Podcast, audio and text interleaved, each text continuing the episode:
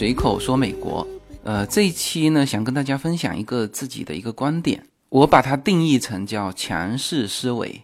呃，那么这个思考呢，是我在家族群里面的一次讨论当中，呃，突然间发现，就同样一个事物哈，从强势思维的这个角度去看，和从弱势思维的角度去看，就你看到的这个世界是完全不同的，或者说你看到的这个事物。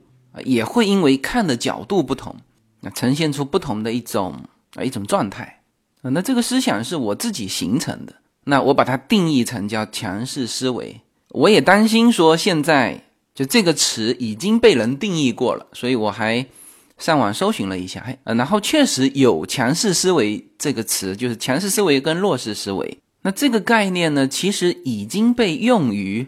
很多企业啊，这个 HR 管理里面的一个指标了啊，就是招人的时候，那这个是这个人要测试，这是强势思维还是弱势思维？那我看了一下关于这二者的这个概念啊，基本上跟我说的是相似的，所以就没有冲突啊，我可以用这个词。那么在说这个观点之前，我觉得有必要哈，把就一个基础观点说清楚，就是。我并没有去强调啊，这个强势思维就是好思维的这个意思，呃，我也没有去贬低说啊，弱势思维就是呃不好的思维。你看这个公司招收员工的时候，他也是啊，比如说强势思维的人适合去某些部门，而弱势思维的人适合去某些部门。那么这就像就某些武侠片里面说的啊，叫做武功无高低之分，但是人有强弱之别啊，这个你要承认。那思维本身啊也无高低之分啊，但是有人天生就是这种主动思维，那也有人天生是被动思维啊，这个是因人而异。那基本上就是我看，就目前用于 HR 的那套系统所定义的强势思维，也是把主动积极进取的这种呃这种心态的人定义成强势思维，那么把被动的，就是。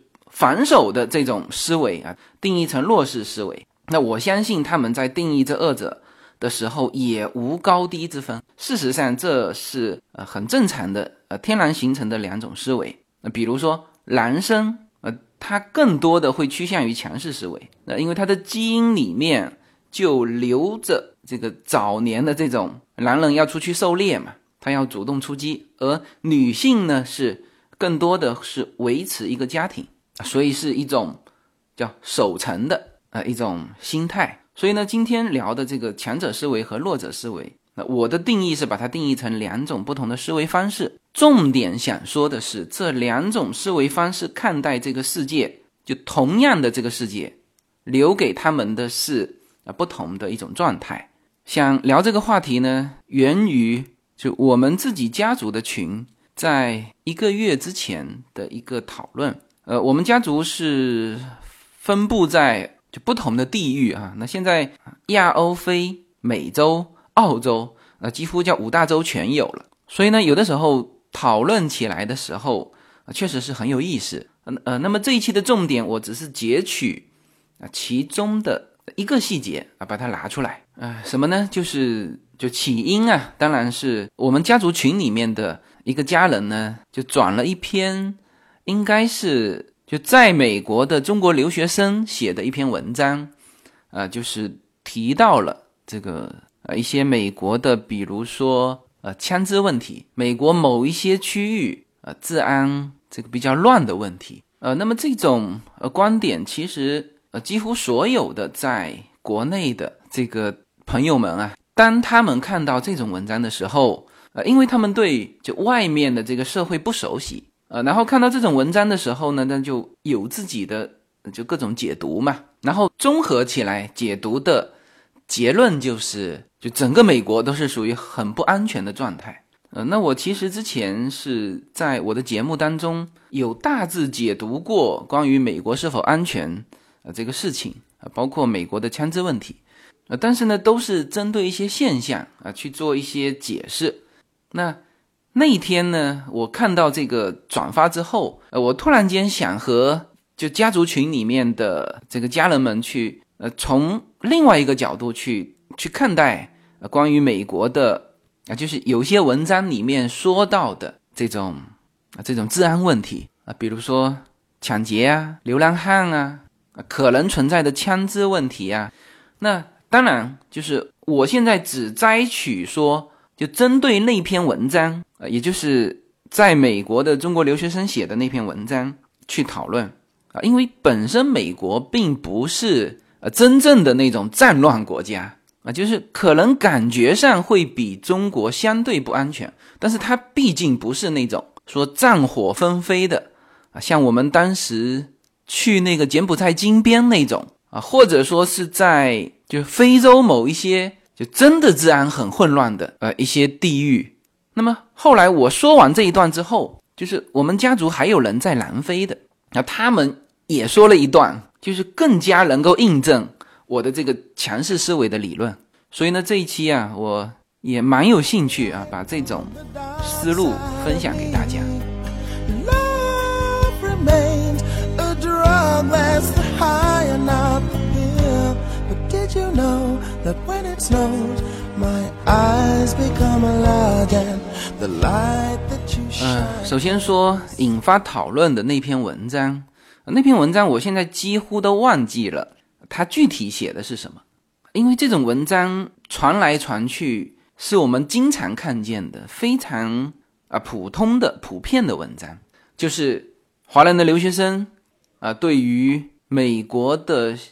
其实他是校园附近的这个治安状况的一些担忧啊，比如说经常看到衣衫褴褛的流浪汉啊，经常看到就一些神志不太正常的那种黑人。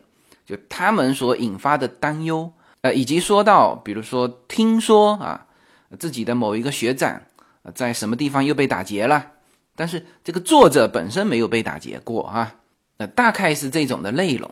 首先啊，美国的这个治安，就不同的社区治安情况的确是有相差。呃，大家知道，美国的警察，呃，他主要的这个收入来源就是这个 city 的。税收，我之前跟大家说过一个纪录片里面反映的，啊，一个城市的警察，就是就川普当选的那一天，就是选举美国总统的那一天，他们整个 city 也在进行以一个叫十一税的一个投票，就美国很多的这种税收，啊，它都是有时效的，呃，它这个十一税就是从字面的意思是叫做十分之一。啊，那应该是它会针对某一个基数啊，就是比如说某一个税收，在那个税收的基础之上的十分之一再额外拿出来，那这个钱是专门给到警察机关的，就是当地的这个警察机关。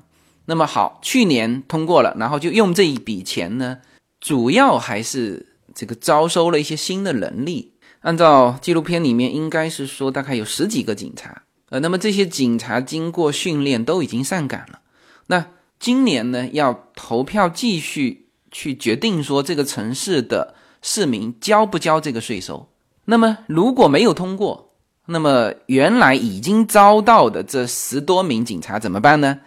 就立刻在他没有通过的当天，就要把这十几个警察解聘，因为没有钱嘛，没有钱付给他们。就我比较喜欢通过一些具体的。案例来告诉大家一个概念，就是说每一个城市它的安全状况是和这个城市的富裕度是有关的。呃，这个城市越富，那他不 care 这个什么十一税，那当然所有的富人都要求这个安全第一位嘛。所以美国大量的就是社区，所谓的什么叫社区好？呃，最基础的就是两个嘛，对吗？第一，你首先要治安好。否则你环境再好也没用，是吧？经常进来打劫的，那谁还敢住在这里？呃第二当然是叫学区好，就可能作为我们华人选择这种社区，呃，就是最重要的就是这两块。那么在这二者的基础之上，那么才会有环境啊，啊，这个城市管理是否严格啊？然后 city 类的活动啊，是不是有自己的传统文化？呃，是不是活动搞得很多？啊，你像我们就新年第一天，呃，基本上很多的洛杉矶人都会跑到帕萨蒂纳去看那个花车游行。那那个花车游行实际上就是帕萨蒂纳这个城市的一项活动，只不过现在做到了全球闻名啊。那么还有比如说，呃，圣诞节每家每户的这个这个圣诞灯的一些比赛，那能够做出这种活动的啊，那基本上都是就比较有钱的城市。所以在美国这个 city 跟 city 之间差异是非常大的。呃，它这个呢还就以这个城市啊作为。作为范围，就哪怕有一些很邻近的城市，这个城市富裕一点啊，它的治安就很好。然后呢，出了你一旦出了这个城市，它晚上的巡逻车啊，或者是警察不在这里，不再巡逻啊，那么另外一个城市，如果是就没钱招更多的警察的那种穷的城市，那它的治安就就一定会差啊。你这个从城市面貌也可以看得出来。那么在美国这种。就非常直接的、很现实的这种城市，它的经济来源以及就是如果没钱的城市，呃，那它就是会很恶劣啊。比如我们那个闺蜜圈之前还讨论了一期关于大麻的问题，那就是就整个来说，美国的大麻没有合法娱乐化，但是加州现在投票通过了大麻合法娱乐化。那有一些城市，那甚至就是就是要批这个。这个大麻娱乐化的这些商店，那好的城市基本上是不会去批的啊。虽然你加州通过了，但是我 city 不批，呃，你也无法经营嘛。那大量的想赚这个钱的城市，呃，那这个很明显是有税收收入的啊，那他就没办法，那只能去批。那批了的话呢，你你想想看，这个治安情况肯定会怎么样啊？肯定会继续恶化嘛，是吧？但是所在的这个。居民呢，就是有能力跑的，用脚投票都跑了，那剩下是没能力跑的，房价肯定是是比好的 city 来的低很多了嘛，因为这个房价从房价也可以看得出来，是吧？那对于他们来说，那他还有更基础的生存问题嘛，是吧？水电，你你还有道路要维护嘛，这些都来自 city 的税收啊啊，所以在美国这种国家就是。城市跟城市之间，就是好的会非常好，差的也就非常差。嗯，所以关于这个，我之前的节目里面其实啊也都专门讲过。你像我原来住的 Temple City 和我现在住的这个核桃，其实是都属于治安很好的城市。就在这边住了三四十年的人，呃，都是一致的说法，说哎呀，现在治安不好了。那么他们所谓的治安不好。也就是说，突然间出现了一起，比如说是入室盗窃啊，基本上抢劫很少啊，入室盗窃的，还有就砸破车窗，把你车内的包拿走的，就是出现一起。然后前一阵子应该是罗兰港这边，罗兰港和我们这个核桃是连在一起的啊，但是罗兰港是没有这个市议会和市长的。就他直接是被这个上一层行政机构给托管的，就因为他没有钱嘛，去去支付这个行政体系，所以你看哈，就是这么连在一起的这两个城市啊，就是这么大的差别。那可能好像是在罗兰港就有过一起就砸破车窗的这个这个案子，然后呢，我们在我们自己的商场啊，呃，我那天正好也和一个听友啊约我在那边喝咖啡，那。我那听友就聊着聊着，突然间就问他说：“哎，你们这边为什么警车就一直在这边打转嘛？那么就他看起来就肯定就是说，就感觉治安不好嘛。那其实我在我看起来，这是治安好的一种表现。首先，至少这个城市呃有足够的巡逻警车在这边打转，是吧？第二呢，当然是跟前几天发生的这个商场里面车窗被砸的这个事情有关嘛，所以他就加强了巡逻。”就是周边城市发生这个事情，那警力比较充足的这些城市，那他就加强巡逻。呃，这是在我看起来的对待这个事情的一个看法。呃，然后这种呃治安呢，一个是跟大的这个城市氛围有关。好的城市，它警察多，就巡逻的也多。呃，哪怕是三更半夜，就警力充足的这种城市，它都有可能啊，就晚上都有巡逻车就停在某一些。这个隐蔽的地方，呃，他就用警察用人力一整个晚上去监控，所以才有那个周立波被查了这个车上携带枪支和毒品的这个事情嘛。呃，那么这个事情就周立波就很难以理解嘛？什么？我三更半夜刚从这个房子出来，后面就跟着一部警车，所以他都觉得有没有人在陷害他？那实际上我们在这边生活过的就非常清楚，就这个事情就是无比正常的一个事情，因为那个小区，呃，他也说了嘛，就是绝对是富人区，就每一个家庭都是就方圆多少 acre 的这个土地嘛，这个可能在他看起来是叫穷乡僻壤。但是在美国来说，这些一定是高档社区。你去我们这边，起步价三百，应该现在要四百万美元以上的这个，比如说 San Marino，你去看一看，是不是就是门前一排树，背后一座山，就每家每户都这样？那像这种的，他夜间巡逻是非常的充分的。所以你一个陌生的车辆，他好像是说凌晨两点还是？还是一点吧，反正就是半夜这种时候，突然间出来，当然是有人跟着。然后他周立波自己开车开的，就按照谭爽说的，就一边在控制他的手机嘛，然后另外一边手还控制着什么，就是用两个手夹着去控制这个方向盘。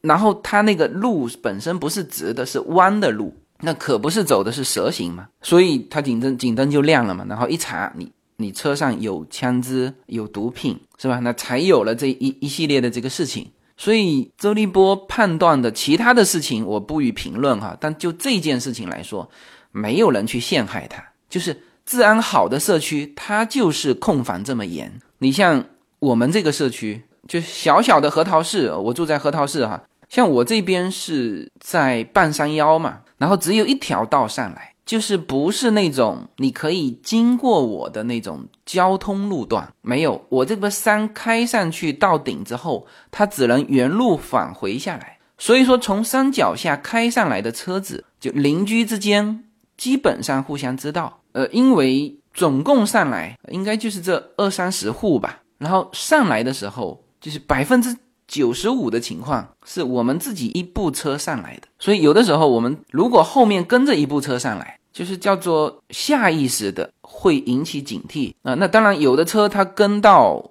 前端，它就停到自己的这个房子车库前面去了啊。那如果是继续跟我们上来，跟到半山的，那我也会下意识的引起警惕，然后把车子停到自己车库的时候呢，会一直盯着那部车，看它上去，如果不下来，那就是就是上面的车子，因为这里面邻居每家每户都有好几部车子嘛，也许是我们。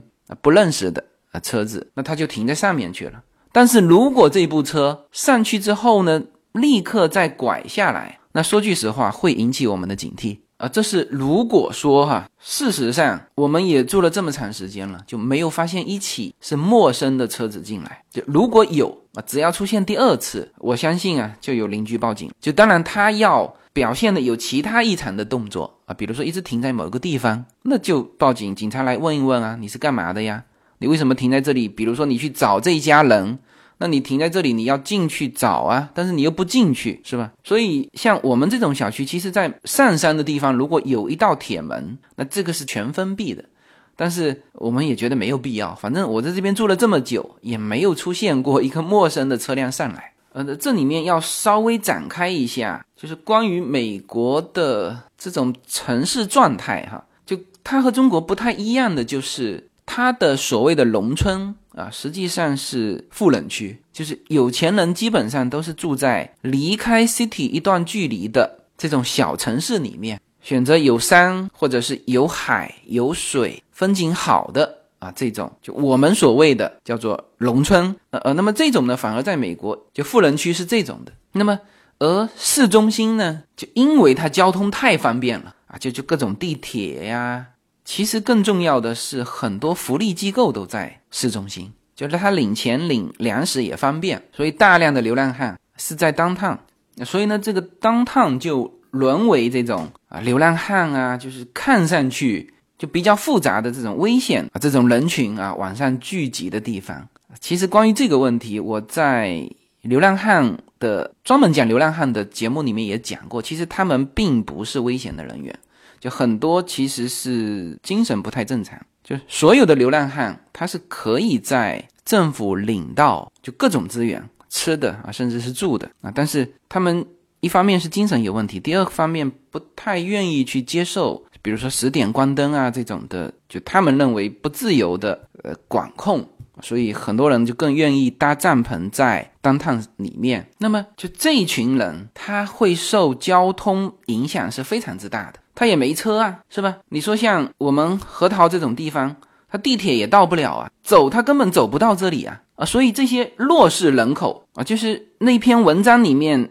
点到的一些看起来就是社会治安的源头的那些流浪汉啊、吸毒的呀，还有各种的这个这个看起来很危险的黑人，他们基本上都走不到或者到达不了真正好的区域啊，这是一个蛮重要的，就美国城市的一个状态，就它的城市差异非常大，所以呢，那些越好的社区。啊，它可能是离这个单趟越远，就富人比较喜欢住在山上嘛，是吧？为什么呢？就是这种闲杂人等，他根本就是无法到达。然后，就美国这个社会呢，它有的时候又显得很简单，就是这些闲杂人等无法到达的所谓的那些危险势力啊，你除非惹上别人了，比如说你惹上黑社会了，那你本身自己也要在黑社会混啊，是不是？比如说你欠了赌债了。或者是怎么样，那别人才会摸到你家里啊？就那种陌生的闲杂人等啊，说某些美国也有这种入室盗窃的集团，就他们的思路其实也很简单，就是就近，就可能这个资源太丰富了，他就近就可以入室偷一些东西，他没有必要跑你那么远啊。其实中国也一样，就是就更多的还是穷人哈抢或者去偷一些，就比他来说稍微富裕一点的人，他是比较难。去接触，就越过他的阶级好几级的这种啊，直接进入到富人区，他可能还没开到人家门口就被巡逻的警察给盯上，是吧？你开的是什么样的车子？然后你从来没有在这个地方出现过，那就会被警察盯上。所以这个也是他们觉得。犯罪成本很高的呃一个原因，他不太愿意去那些这些富人区，可能他自己本身也对那个地块也不熟悉，那他就专门入室偷窃，就偷一些他熟悉的地块。那熟悉的地块，他至少要有走过嘛，是吧？那这个是一个他的成本。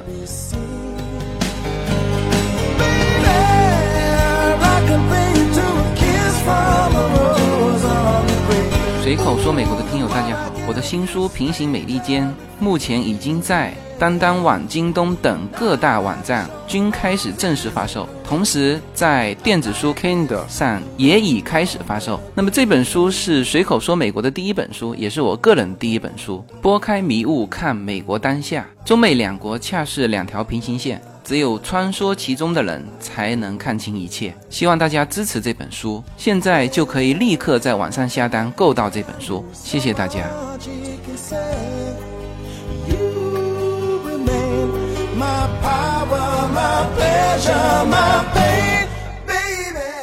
还有呢，就是就是正常的哈，我们就以我不说那些说飞机才能飞得进去的呃，有一些房子是啊，你这个高晓松也说过。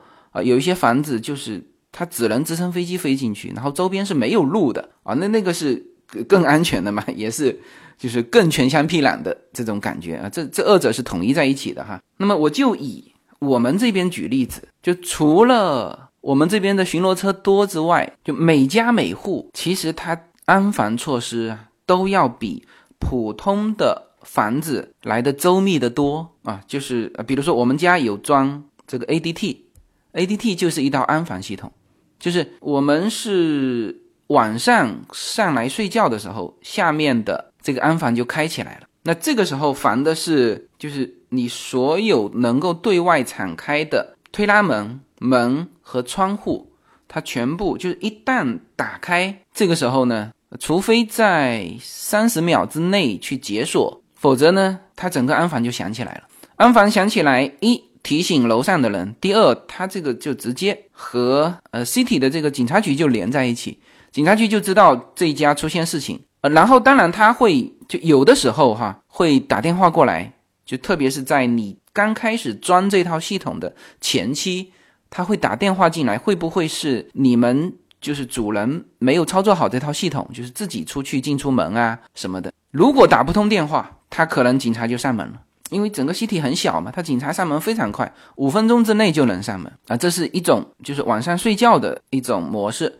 如果说我们离开家，它有两种模式嘛，一种是你人在房子里面，一种是人离开。那人离开的那种方式就是更就更严，它有装摄像头的，就一旦你房间里面出现人影的晃动，他也立刻报警。就我们自己也都试过嘛，就是当我们开成就人影监控的那种模式的时候，就是总之是人在房间里面啊忘记解锁啊，就是直接报警，那个声音是极其之响，滴响起来，邻居也都听得到。嗯，然后呢，这它的这套系统就不仅是里面装了，那外面它也给你插个牌子 A D T，所以基本上那些什么入室盗窃的啊这些犯罪团伙一看到 A D T 的，他就要去思考他的犯罪成本嘛，是吧？当然有人说现在这个 A D T 的，因为它这套系统出来已经很久了，如果是专门针对 A D T 系统的这种犯罪团伙呢，啊还要是针对 A D T 的老的那个。设备，他说他整个就一进去，在三十秒之内就把他的那个整个剪下来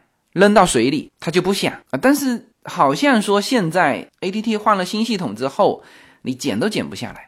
呃，然后 A D T 还专门什么呢？这个也是叫做魔高一尺，道高一丈哈。就是有的人他是这样子，他敲门，他进来之后直接劫持这个屋内的主人，要求他去解锁。那这个时候 A D T 系统就是你的这个控制模板上。呃，其实是有两套密码，就一套密码是你正常的安全解锁，另外一套呢是专门针对这种就你被劫持的情况下，你输入另外一套密码，这套密码从表面上看是解锁了，就是你的房屋不会出现任何的警报声，但是警察知道了你这个时候被劫持了，所以警察也立马上门，而且上门的时候他都已经知道了这里面房子里面的什么状况，所以你看这个就是。就我记得，就有一档节目叫《旅行》嘛，就两夫妻当时去那个摩加迪沙，雇佣了一小支军队来保护他们。那他就说了，他说这是一个很危险的地方，确实是。但是呢，你只有抬高别人犯罪的成本，就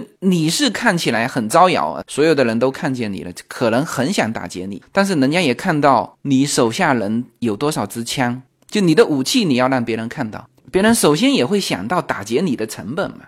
是吧？那像这种就 A D T 摆在门口的，就是向犯罪分子说明，就你进来的成本是多少，是吧？那现在还有啊，像我们家不仅有 A D T 啊，还有这个最新的那个门铃 Ring 啊，这是一个目前安防门铃的一个品牌哈，呃，这个品牌是很新出来的，呃，据说现在这个作为一个新兴的企业，也融到好多钱，然后在全美铺开来，就它是一个门铃，但是它同时也是。跟安防连接的一个就视频的系统，而且它的视频系统是联网，每家每户的 Ring 这个系统是联网的。呃，一旦某一个家庭出现异常的情况，入室的那个人就他会拍到嘛，是周边所有的用 Ring 的这个用户，就是你，比如说核桃发生了一起这种入室盗窃呀，或者是什么什么样的治安的问题。它瞬间会把这个视频传到你的手机上，就是他用这个系统，他手机就要先下载他的 app 嘛。你可以用这个手机 app 去控制，比如说你的客人到了，他一按门铃，你不在家里，但是你的手机就跳出来了。那这些系统，我相信国内也已经很多了哈。但是我现在说的是美国的，它是联网的，就它一旦形成一个一个网络之后，它能够发挥的效力就会更大。就比如说，它既可以通过手机去解锁这个这个门，就在你不在的时候啊，也可以呢把这种非法入侵者的形象拍下来啊，甚至还它那个是广角的嘛，甚至还可以拍到那个人的车子。那这个要结合其他的系统了。你像就我们家就有第三套系统。啊，就是就跟手机联网的一个监控设备，因为它是无绳的嘛，它既不需要网络线，也不需要电线，它是一个靠电池支撑电力的，靠 WiFi，就是你家里的 WiFi 能够覆盖到的地方，你都可以把它放的，它很小啊，所以我们在前院、后院、在厨房，在我们想就监控的一些地方，我们全放了。它很小嘛，它放在那边的时候，你其实。没有察觉的，而且它的电池是特经久耐用。我相信，只有你去调它的那一刻，它跟你的手机发生传输的时候，它用到这个电。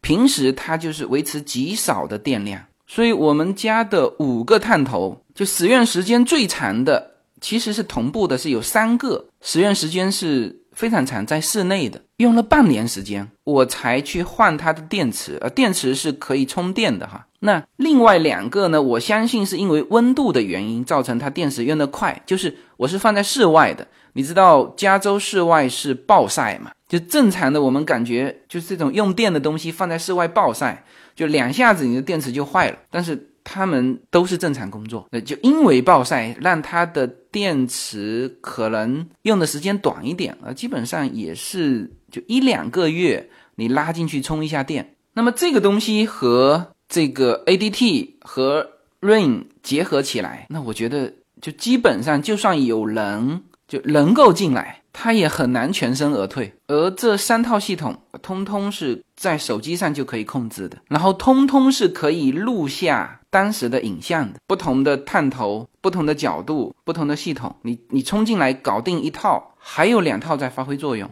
是吧？这也是呃那些。就我们所担心的啊，所谓入室盗窃或者是入室怎么样的人，他们的犯罪成本，没有什么能够阻挡，没有什么可以阻挡对自由的向往。大家好，这张专辑的播出时间是每周一周五的下午，每周两期，不见不散。现在大家除了收听我的音频节目之外，还可以加入我的微信公众号，公众号的名字是无限空间，这是一个跨越中美的自由连接的社群。大家可以通过这个公众号找到您所在的城市或者是您喜欢的微信群，加入随口说美国的社群。同时，也在这个公众号里面啊，已经建成了随口说美国的 IP 矩阵，名字叫做星辰大海。在这里面呢，大家。大家可以听到更多的跨境主播为您分享的更多的跨境内容。当然，您如果希望随时能够追踪到随口说美国的各类信息，您还可以登录新浪微博、今日头条、抖音去搜寻随口说美国。移动互联网的神奇之处呢，就是可以把同类的人拉得很近，让我们勇敢开始，活成喜欢的那个自己。那么大家听到这里啊，可能会提出问题，说：“哎，你说到现在，所有说的就并没有说到强势思维啊，就你说的那些都是防御嘛，是吧？比如说选择好的社区、安全好的城市，选择装多少套的防御系统，你这都是防御啊，就没有体现这个主动、积极、强势，就没有体现啊。”呃，这其实就是强势思维了。就我刚才说到的，比如说啊，进入好的社区，用好的自我防卫的武器啊，你至至少要要有武器。包括我刚才说到的，说抬高别人入侵你的成本啊。现在据说哈，有蛮多的家庭，他其实没有装 ADT 的系统，但是呢，不知道去哪里搞的这个 ADT 的牌子也竖在门口，那这也是一种震慑啊。这个入侵者他也搞不清楚你这是真的是假的呀。同样一条街上，他最简单的思路就是我去没有 ADT 牌子的这些家庭，我去偷点东西嘛，是吧？没必要去惹那个麻烦啊。这就是以前所谓的叫仗剑行商的一个思维啊。就是在古代中国，为什么很少人去选择做商人啊？因为商人要走很多地方嘛，然后这里面会遇到风险。就是打劫的，就拦路抢劫的。那时候所谓的这个车匪路霸嘛，所以才有了这个就镖局，这个中国非常传统的一个行业啊，甚至一直到近代都有这个镖局啊，甚至被称为是就中国的这个江湖文化之一啊，就是因为有拦路打劫的，所以才有镖局。那么什么叫仗剑行商呢？就以前你哪怕是再小的商人。你行走江湖的时候，最好就不管你会不会功夫，你最好背上背着一把剑，就别人看到你这把剑，就知道要打劫你的成本。那这个就像这个旅行里面那两夫妻去摩加迪沙，就恨不得把所有的武器都亮出来，就招摇过市，就要把有可能入侵你的或者是欺负你的啊这些不怀好意者，就他们欺负你的成本赤裸裸摆出来。呃，这个我说到这里哈，其实很多人就已经想到了，就是包括了在社会人与人相处的时候也是这样。就人与人，就就是人际社会啊，它总是有竞争。社会上有好人也有坏人，其实哪里都一样啊。美国也是这样啊，中国也是这样。那什么叫强势思维？就是说，有些人就躲避了啊，比如说仗剑行商的这个行走江湖很危险，我就不去了啊。一听说美国啊又有枪支又有流浪汉，呃，我就不去了。就出远门总是一件风险的事情，我就待在家乡最好。人与人之间都是互相认识的，非常安全。那那么这种啊，其实是叫做弱势思维，他不动，他直接放弃了。虽然我刚才说了这么多啊，就听起来都是防御的，但是我这一套说下来，大家是不是就会啊，对美国的整个治安的情况啊，就是至少说你心里有一个数，就是。OK，那我就选择治安好的城市啊，我家里做好就应该要有的这种防御工作，就不去那些什么流浪汉很多的，比如说晚上去逛这个洛杉矶的 downtown 是吧？呃，这是最基础的一步，就是你不会说呃听到或者看到某些文章就就非常警惕的就拒绝这种一些些的这种冒险，其实。来美国绝对不是冒险哈，这个，其实美国是很安全的。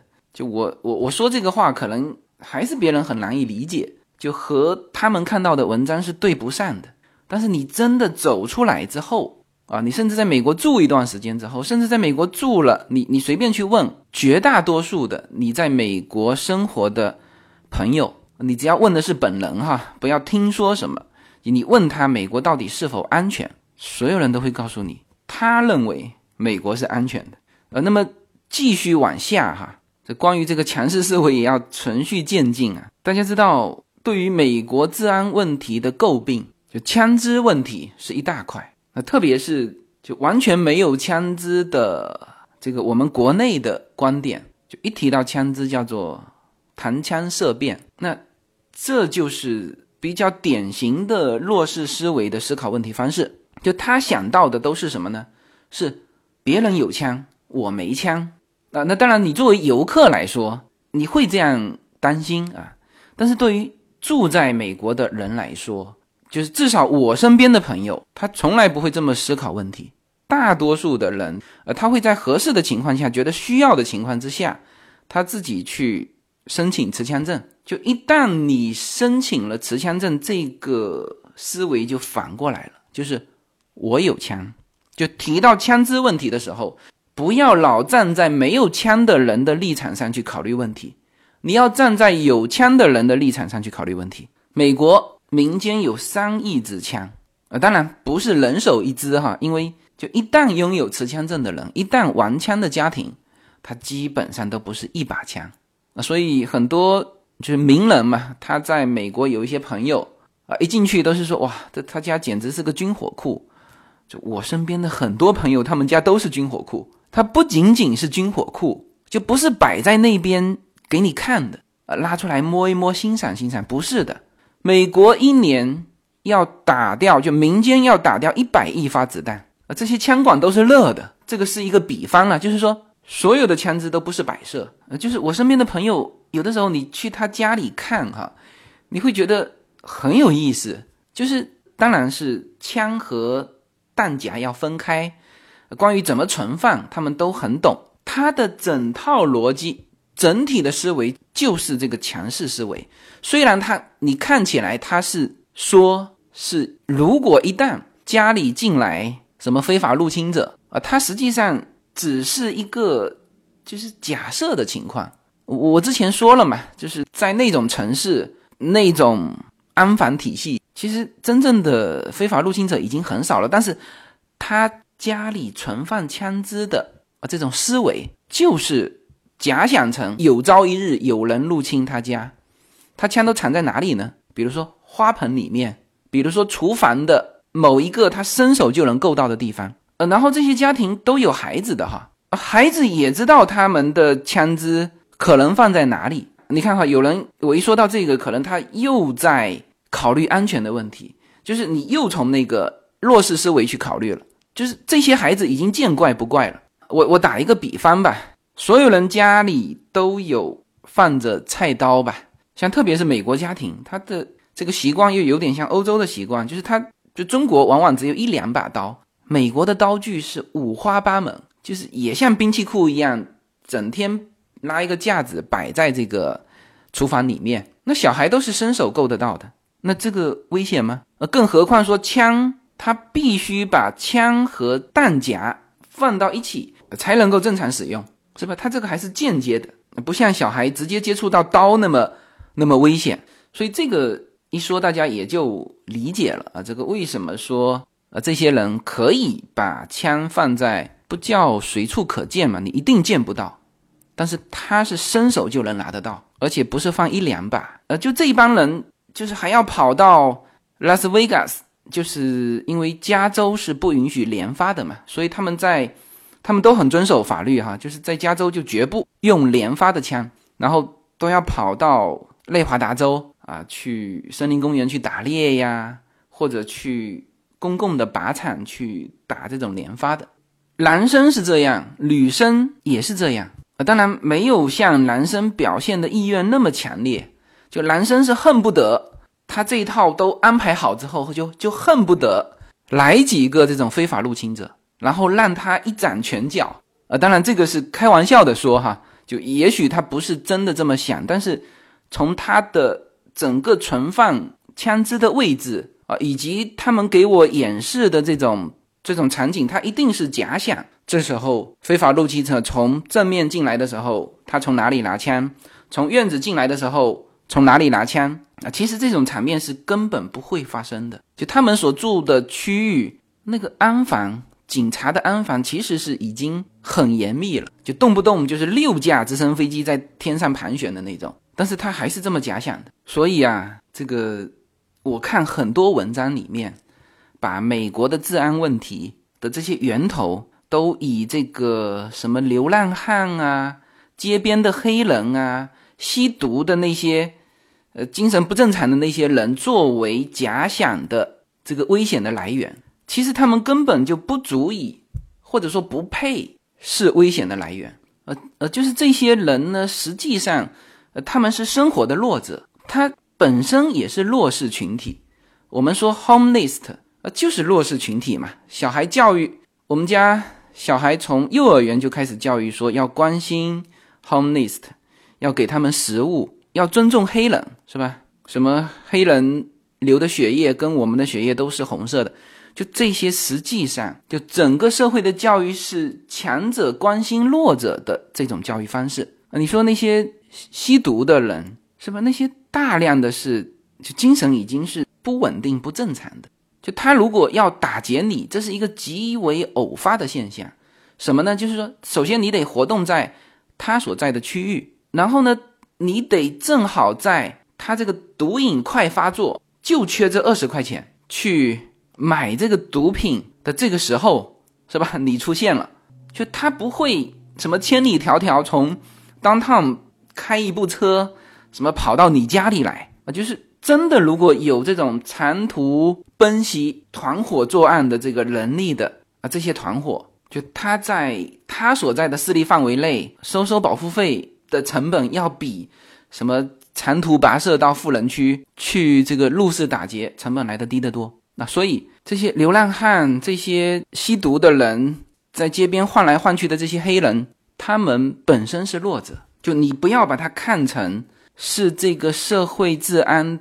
危险的源头啊，真正危险的源头是什么人啊？是那些有钱人、白人，是真正强势思维的那些人。你去看美国这几年发生的这种枪击案、绑票，就是真正的就重大的刑事犯罪啊，这个是你最好别遇上。而且这些人呢，他往往是会选择你可能在的。区域，就他的圈子和你的圈子是重叠的。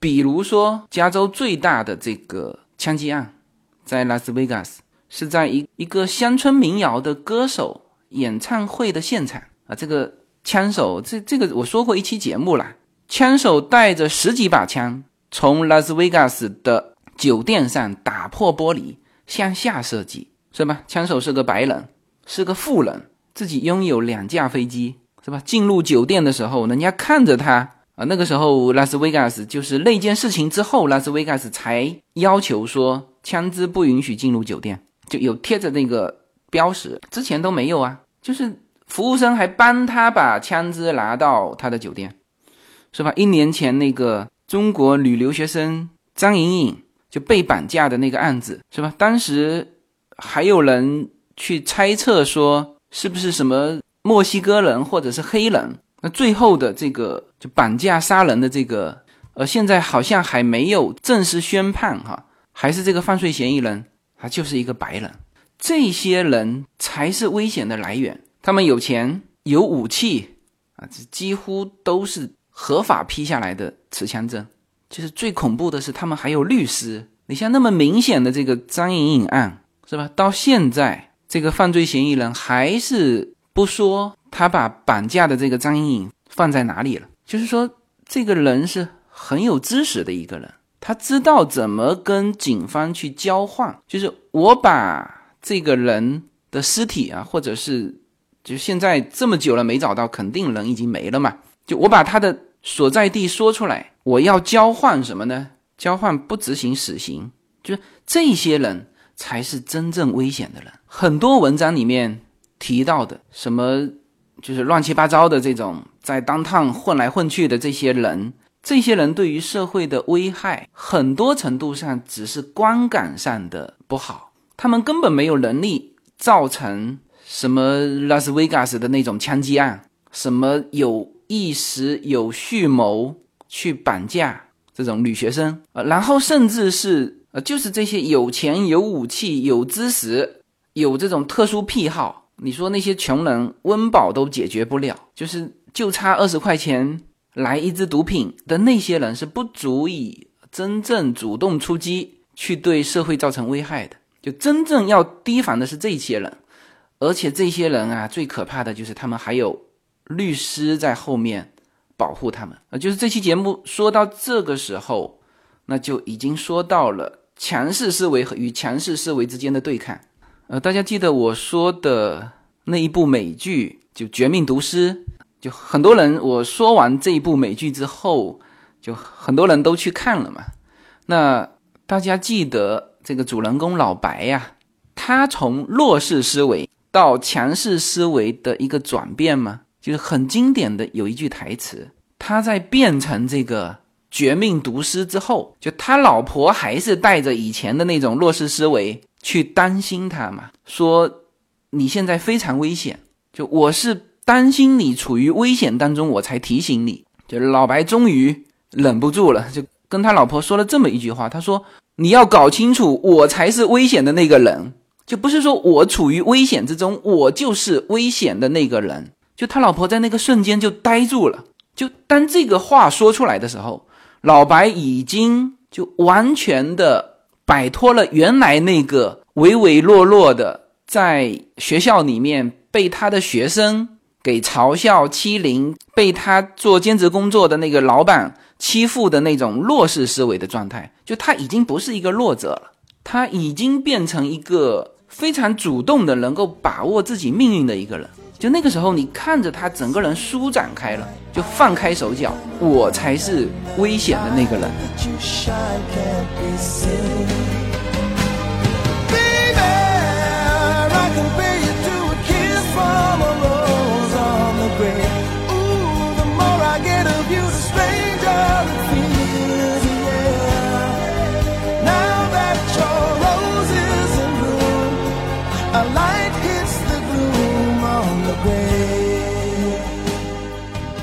OK，那么时间有限哈，就这个观点，我也没想到能够说这么多的内容。就有些内容是其实还需要更多的展开啊，包括了就女生在婚姻当中，就常常其实是弱势思维，就女生很少去主动追求男生嘛。越是漂亮的女生，她其实在婚姻的选择上是越被动，就这也是强势思维和弱势思维。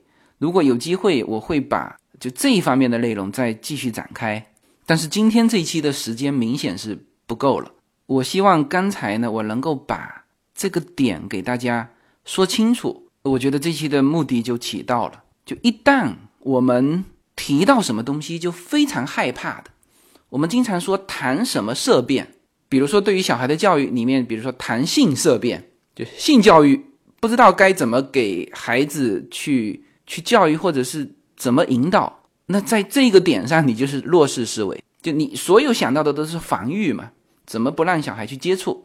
呃，比如说，我们也经常叫谈枪色变啊，一说美国的枪击案，就那种紧张的不得了呃，到美国来，一听到警笛响起，呜呜呜，这个警笛响起，有些人都紧张的不得了。就美国的警笛声都很大嘛。但是如果是强势思维，我们看到警车巡逻，看到警笛响起。想到的是什么？想到的是，哎，有人在保护我们，是吧？还有什么色变呢？谈毒色变，一说到毒品，哇，紧张的不得了，是吧？那我觉得强势的思维应该你要更多的去了解，包括为什么还有人支持大麻娱乐的合法化？因为就加州而言，已经通过了嘛。谈这些东西色变，其实都是一种弱势思维。其实中国和美国全是丛林法则。那欧洲现在反而是社会主义国家，它一切都讲究公平啊。中国和美国还是两个就非常崇尚竞争的社会。你当然可以说成是弱肉强食、贫富分化，是吧？在这种社会，就相对来说，如果你以强势思维去看待这个社会、看待这个世界的话，你可能会更坦然啊。就这种心境之下，你会看到更多世界的美好。啊，就像我身边的那帮玩枪的朋友，就你听他们聊起这个某一些治安问题的时候，就那种心态和调侃的语境，你就知道他们根本不怕这些东西。而面对这种就激烈竞争的这种社会啊，中国和美国都一样，我觉得非常重要的就是要建立这种内心强大的强势思维，好吧？那么这期呢？这个时间到了啊，就只能跟大家讲到这里。我看看下一期是不是还能再结合一些内容，把这个观点给进一步延展。好，那么这一期就先到这里。好，谢谢大家。